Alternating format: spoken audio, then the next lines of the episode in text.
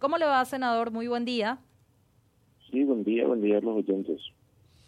Hola Dionisio, ¿cómo te va? Hola Felipe, buen día. Va, va, ¿cómo coges ella? ¿Y por si ya de socio? Bueno, primero voy a decirle que eh, ¿Eh? llama poderosamente la atención la irresponsabilidad de los visitantes ayer al Partido Liberal Radical Auténtico, porque este proyecto de ley lo presentamos nosotros en agosto de este año, Mm. antes de que asuma el gobierno de, de Santi Peña. Y en realidad es una iniciativa legislativa que fue tomada por el Ejecutivo para hacer algunas modificaciones en función a los reclamos que surgían de la dirigencia sindical y que en vez de ser abordado con tiempo para recibir sugerencias, cosa que no sucedió de vuelta ayer, porque ni los que objetaban conocían o sabían qué es lo que querían cambiar y mucho menos el presidente de mi partido y los presentes. Yo creo que fue una falta total de respeto hacia iniciativa hacia la iniciativa de legisladores liberales entre los cuales el propulsor inicial de quienes habla yo escribí el proyecto de ley y le reclamé eso al presidente del partido le dije presidente este proyecto de ley está en socializado hace cinco meses y usted no puede 24 horas antes pretender que yo vote en contra de mi propio proyecto, en primer lugar. En segundo lugar, el señor Jaime Merlo miente porque Jaime Merlo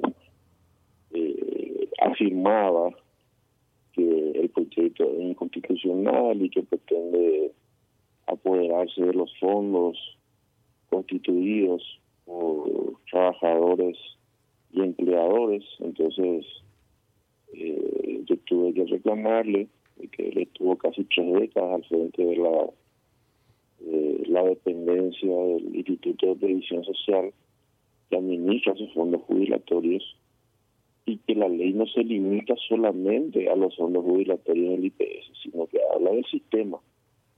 Se habla de un órgano rector que establece pautas de gestión, de gobernanza, de transparencia, de, que le da la misión de establecer ratios, de subastar la colocación de fondos, situación que no era precisamente la conducta de quien lo estaba objetando, el autodenominado presidente, jubilados y pensionados del IPS, en realidad se desconoce quién lo eligió, entonces en ese en esa discusión la idea aparece un Blaucón, Díaz, que anda muy nervioso últimamente, después de que se haya hecho público su gestión para lograr este funcionario final, eh, ergo tráfico de influencias, garantiza si cualquier otro legislador hubiese cometido ese desliz ya se hubiese estado pidiendo su pedida de investidura, a ese Goldón ya se hubiese tomado los pelos y última hora ya hubiese llevado los mariachis, ¿verdad? Pero eh, como es eh, afín al gobierno de Mario Aldo, el gobierno saliente, y de Efraín Alegre, eso no, no ha sucedido. Y, y empieza a suceder, pero es una situación que demuestra su bajeza. Yo le reitero, yo fui soy proyectista, conozco al dedillo el proyecto de ley. Hay cuestiones en donde eh, es perfectible mejorar el proyecto. Le pedí a Jaime Merlo de vuelta, así como lo hice cuatro meses atrás, que me acerque por escrito sus objeciones y que lo iba analizar. Pero de que el proyecto, a mi criterio, debe ser tratado, porque no se puede continuar bajo la eh, bajo la el criterio de anarquía organizada, yo estoy seguro de que no, no puede continuar ese modelo. Ahora, Dionisio, eh, ¿qué- qué- ¿cómo se desata este nivel horroroso de, de discusión que tuvieron ayer? Muy feo, culpando a putas que no tienen nada que ver en esta historia, o usando definiciones políticas como insulto de cartista, perra del cartismo y compañía. porque la discusión sobre el proyecto de ley de superintendencia puede, se puede desarrollar con mayor o menor vehemencia y asumiendo todas las discrepancias que puedan haber y listo, y vos discutís el proyecto. Después podés sacar tus conclusiones políticas, si estás siguiendo eh, directrices de este u otro sector, no hay problema, pero como conclusión de un, de un debate, eh, no como arranque de una discusión. Por eso te pregunto, ¿cómo, ¿cómo se produce el desenlace de este hecho que tuvo lugar ayer en el directorio del PLR? Esto es casi van a los tongos, digo, que uno decía, yo, yo quiero... No, yo no quiero hablar, yo quiero, hablar, moquete. quiero moquete. Mm. Bueno, resulta ser que el líder está más como un niño bobo, que no conoce el proyecto, entonces buscando simpatizar con los objetores del proyecto, eh, tiene en un momento determinado ese arranque de Bravucom, porque él ni contribuía en señalar las objeciones respecto a algún artículo, algún inciso, estaba divagando, piloteando, como se diría en, la academia, cuando uno se presenta a un examen y no conoce el tema a desarrollar. Y bueno, eso le, le, le llevó al descontrol. Yo conozco al dedillo, reitero el proyecto de ley porque soy proyectista. Eh, es un proyecto que lo tenía como propuesta legislativa ya en el 2019, cuando el Ejecutivo entonces presenta un proyecto de ley de más de 100 artículos y lo mío era una alternativa que ya se presentaba en ese momento, después ustedes saben conspiración mediante yo dejo Senado. Entonces, en, en mi reentré al Congreso, lo primero que hice fue hablar con algunos colegas y presentar este proyecto de ley.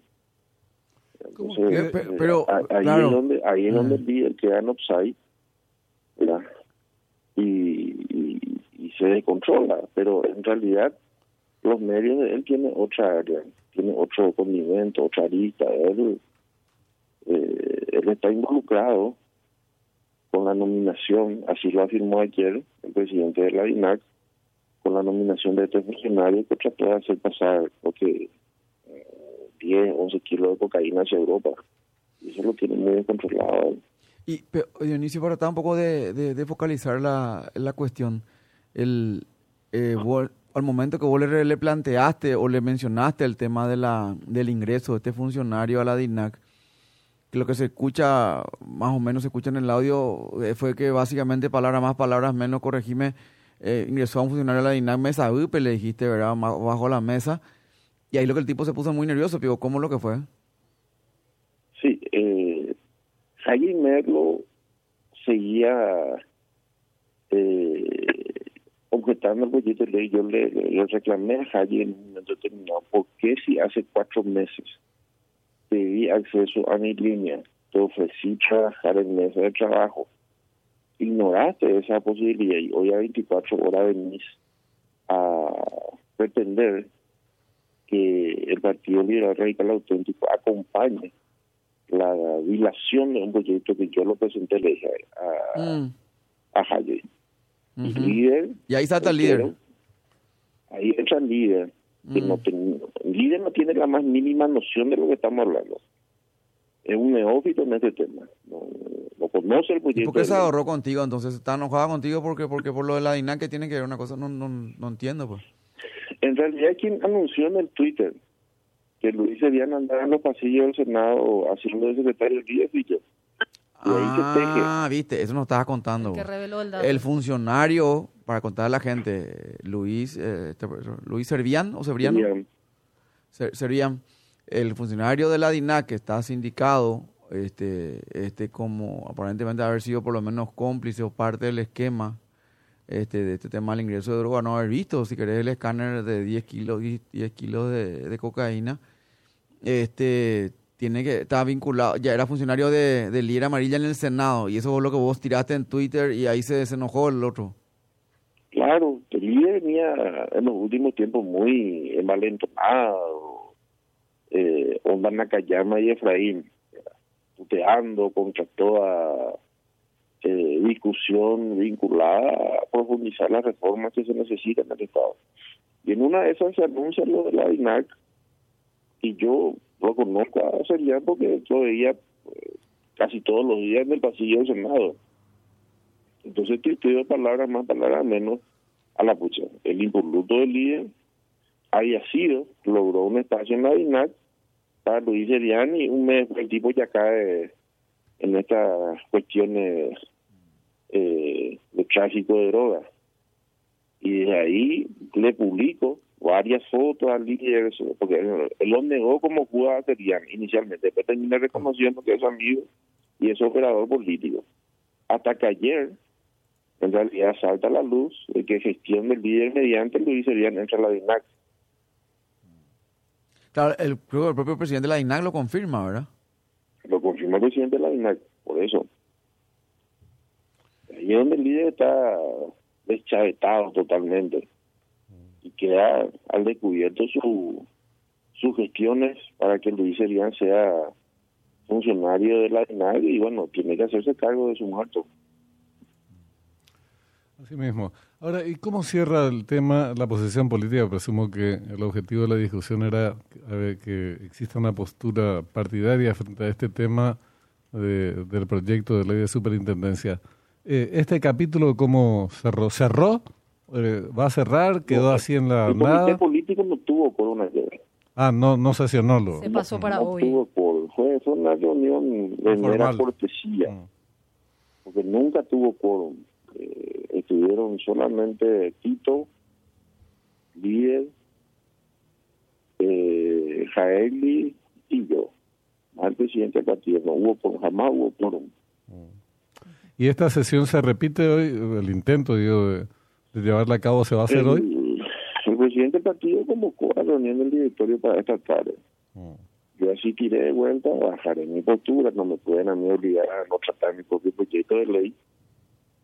Y bueno, vere- veremos qué, qué acontece. Sería un, un error insalvable de la conducción de Fleitas, no tener como horizonte futuro. Eh, y finalmente, por una cuestión pragmática, el, el 80% es lo que hoy reclaman el acompañamiento del Partido Liberal Radical Auténtico, nunca han acompañado la, la- ni las candidaturas ni la gestión del PLRA y están muy comprometidos con el mal manejo de los fondos jubilatorios. Aquí hay que recordar que hace una década nomás los jubilados del sector bancario tuvieron que reducir sus ingresos a un 50%. La caja de jubilados municipales está en problemas. La caja eh, fiscal que ha administrada por el Estado paraguayo no puede seguir teniendo cerca de mil millones de dólares sin generar rendimientos. Entonces, eh, cuando Hayek quiere limitar la discusión solamente a los fondos del IPS y se quiere desentender de su responsabilidad, de su responsabilidad que hasta ahora genera dudas de tres décadas ininterrumpidas en el ámbito de la jubilación y las pensiones, estamos quienes le vamos a desenmascarar y le vamos a mostrar a la sociedad paraguaya que Jaime Merlo es una persona comprometida con la colocación de millonarios fondos, 12 billones de guaraníes que están depositados en el sistema financiero a tasa eh, bastante cuestionable. Apenas cubre la tasa de inflación anual y, un, y unos decimales más no más. Entonces, muy efectiva no era precisamente la gestión de este señor Jaime Merlo. Pero, sí. economista, no me voy a quedar callado, mucho menos brazos cruzados, yo lo voy a seguir desenmascarando. Ahora, la, la discusión, independientemente de lo que pueda opinar Pedro Halley, porque yo no creo que las críticas al proyecto se restrinjan a él. O sea, las críticas son más amplias. Entonces, lo que hay que discutir no es con Pedro Halley, sino la validez o invalidez del proyecto. Si el proyecto es correcto o no es correcto. En el caso de las operaciones financieras que pueda realizar el IPS, yo, por ejemplo, creo que puede ser rentable y útil que el IPS, que hoy por su carta orgánica no puede, eh, opere en el sistema de, por ejemplo, eh, contratar o comprar, adquirir bonos del Estado paraguayo porque es un retorno, tiene retorno seguro. Y así también se pueden discutir otras herramientas financieras, pero lo que yo creo que también se debe discutir es quién tiene la facultad de hacerlo. Eh, y ahí es otra la discusión. Lo que, a lo que quiero ir nomás es que la polémica no es con Pedro Jale. La polémica es sobre si el proyecto, aunque haya, tenga como polemistas a protagonistas como Jale y otros, es lo que ustedes le tienen que convencernos, de lo que tienen que convencernos a todos, es que el proyecto es correcto. Y estarán los que digan que no. un órgano rector, don. Por eso, esa, Nosotros estamos hablando de una instancia rectora, que en primer lugar discuta la gobernanza, sí. que es una cuestión que fue objetada por ellos y se corrigió porque se amplió a través del Consejo de Superintendencia que ahora se crea, ¿verdad? incluyendo a los trabajadores también. Fue un error inicial que admitimos.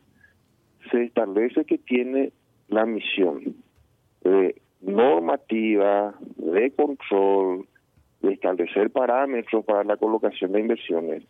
Y ellos reconocen de que es necesario un organismo de control, de supervisión de cómo se aplican los fondos jubilatorios. En el año 95, cuando se da la crisis financiera y se fortalece la superintendencia de bancos, finalmente eso permitió, y hoy nadie discute, la misión y la función de la superintendencia de bancos.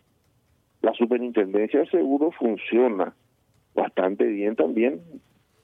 Y el sistema de seguros en Paraguay, el que emite pólizas para los diferentes conceptos, garantiza la solvencia de las compañías que están en el sistema. Los fondos jubilatorios en los últimos tiempos han sido manejados con un grado de relativa discrecionalidad que tiene que ser motivo de discusión. Ninguna caja en el tiempo es sostenible, don Benjamín. Por eso es que es importante hacer un diagnóstico profundo y qué mejor que un órgano especializado que al cabo de un cierto tiempo, se trata de cinco años con el proyecto corregido, ¿verdad? nos diga, bueno, por este sendero hay que transitar para garantizar la devolución de esos aportes que se dio por 40 años, 30 años por parte del empleador y del trabajador en concepto de jubilaciones. Y una vez que eh, se dé la figura de las pensiones, bueno, también los herederos sigan cobrando. Eso es lo que se tiene que discutir. Efectivamente, desde el primer día nosotros planteamos esa discusión, pero aparecen algunos actores que no han tenido la delicadeza de profundizar finamente el estudio del proyecto de ley y salen a decir disparates. Sabes que yo, yo sigo muy de cerca desde hace años este tema del IPS, de estos últimos proyectos en particular. Y vos hacías mención al tema de eh, la ley de superintendencia de banco, o la creación de la superintendencia de banco, que me parece una referencia súper interesante y correcta de, de, formular, porque es una experiencia que fue exitosa en el marco de un sistema financiero eh, que se estabilizó del 95, de la última crisis financiera, eh, a esta parte, particularmente en, ya en, este, en este siglo. Pero esa ley tiene cuatro artículos eh, y se refiere exclusivamente al rol de fiscalizador de la superintendencia. Yo creo que acá se complica la discusión porque incorpora muchos otros aspectos que exceden el campo eh, propio de la superintendencia, como es el caso de la que rige en el sistema financiero actualmente, en los bancos. Eh, y financieras en el presente. Y ahí, lógicamente, la discusión es un tanto más compleja. Yo no sé cómo la van a abordar, eh, creo que ya las cosas están como para que se resuelvan en la próxima sesión del Senado, pero me parece que esta es la base de la confusión. Después, de hecho, siempre surgen los intereses, las manipulaciones eh, y, y, las que responden a otros intereses que no son efectivamente los de los aportantes. Eso es habitual en todo el debate político. Pero me parece que, te repito, en la base de las confusiones reales que existen y opiniones en contra, probablemente parte de ellas se basen en este hecho. Superintendencia es una cosa y después hay muchos otros temas, por eso el proyecto es tan eh, extenso en comparación con la ley de, eh, de bancos que le asigna, como te decía, cuatro artículos a este tema de la superintendencia pero ni siquiera, don, Benjamín, son apenas 45 artículos. Estamos hablando que la superintendencia de bancos, inserto en la carta orgánica del Sí. Banco Central, que desarrolla toda una estructura, bueno, describe cuatro o cinco funciones básicas. Aquí estamos creando un órgano rector, estamos creando un órgano autónomo y autárquico. Entonces, claro que va a tener más artículos y claro que va a tener una lógica y una secuencia y una técnica legislativa que permita eh, precautelar todas las aristas. Pero de ninguna manera se puede arguir que es inconstitucional, porque constitucionalmente el Estado paraguayo tiene que garantizar eh, aportes de empleadores y trabajadores sea administrado bajo un sistema que garantice el retorno eh, en concepto de, prestaciones luego de cumplir con la etapa establecida en ley. Entonces no, hay que asustarse, pero sí hay que discutir el marco y con otras cuestiones antojadizas y, como usted lo acaba de decir, manipuladoras y hasta traídas de los pelos. Vamos a ver, yo, en lo que a mí respecta, voy a tratar de, de disuadir a los que aún están eh, resistiendo la posibilidad de discutir esto y ojalá que mañana por lo menos se apruebe en general y tal vez en particular en, en- en otras sesiones. Bueno, y que los liberales puedan debatir, aunque sea con... eh, ¿Por qué al- lo que se quitó? Dionisio? Alguna cuestión de su corbata, medio. finalmente no hubo nada, Dionisio. O vamos a pagar ellos. Bueno, yo no, no, no- no estoy para en ese sentido eh, acompañar el, Toño. histri- el- el histrionismo de ellos. Lo, Mm. lo mío, lo mío. Y saco, y corbata, Es una preocupación que yo lo traigo desde mi incursión en política. Sí, eh, estoy pidiéndole a mi señora que me ayude a buscar mis archivos del año 2012 en donde en una de mis propuestas yo planteaba la creación del Ministerio de Economía, situación ya se ha completado. En aquel tiempo ya hablaba de la necesidad de crear una superintendencia de jubilación y pensiones. Fue en la última, en, la- en el último año de la carrera de ciencias económicas, quienes han pasado por las aulas de la Facultad de Economía saben que en la materia problemas económicos del Paraguay se abordan varios tópicos de situaciones que hasta podrían llamarse problemas endémicos. Y una de ellas era, era, era justamente la preocupación sobre la gestión y administración de los fondos de jubilaciones y pensiones.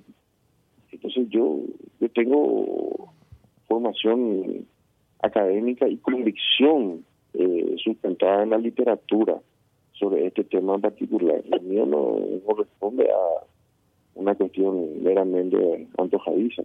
Así que eh, después seguramente generará otra abstención, es la ley de, del servicio civil y, y, últimamente eh, ojalá nos toque también discutir eh, la reforma de la calidad del gasto público.